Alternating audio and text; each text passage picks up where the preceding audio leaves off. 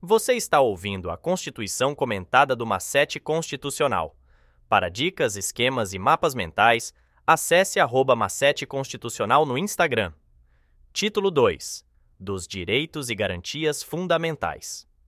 Capítulo 1 Direitos e Deveres Individuais e Coletivos.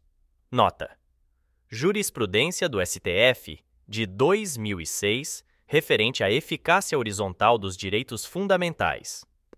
As violações a direitos fundamentais não ocorrem somente no âmbito das relações entre o cidadão e o Estado, mas também nas relações travadas entre pessoas físicas e jurídicas de direito privado.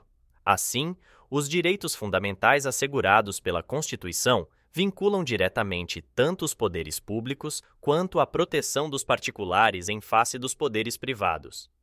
Jurisprudência do STF referente à natureza relativa dos direitos fundamentais.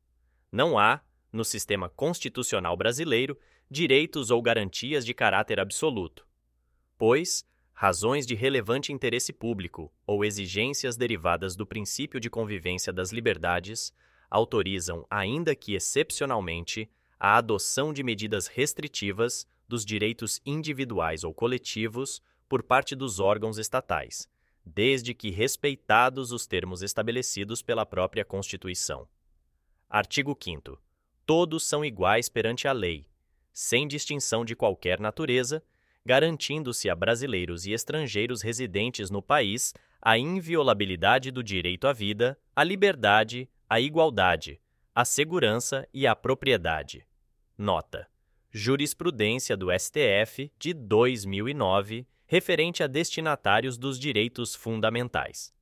Apesar de o texto constitucional fazer referência apenas a estrangeiros com domicílio no Brasil, os direitos fundamentais também se aplicam ao estrangeiro sem domicílio no país, sendo-lhe garantido todas as prerrogativas básicas que lhe assegurem a preservação da sua liberdade e a observância da cláusula constitucional do devido processo legal pelo poder público.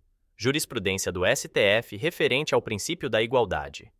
O Instituto da Isonomia cuja observância vincula incondicionalmente todas as manifestações do poder público, tem como principal função impedir discriminações e extinguir privilégios, devendo ser considerado sob duplo aspecto: o da igualdade na lei, ou seja, a igualdade formal, e o da igualdade perante a lei, isto é, a igualdade material.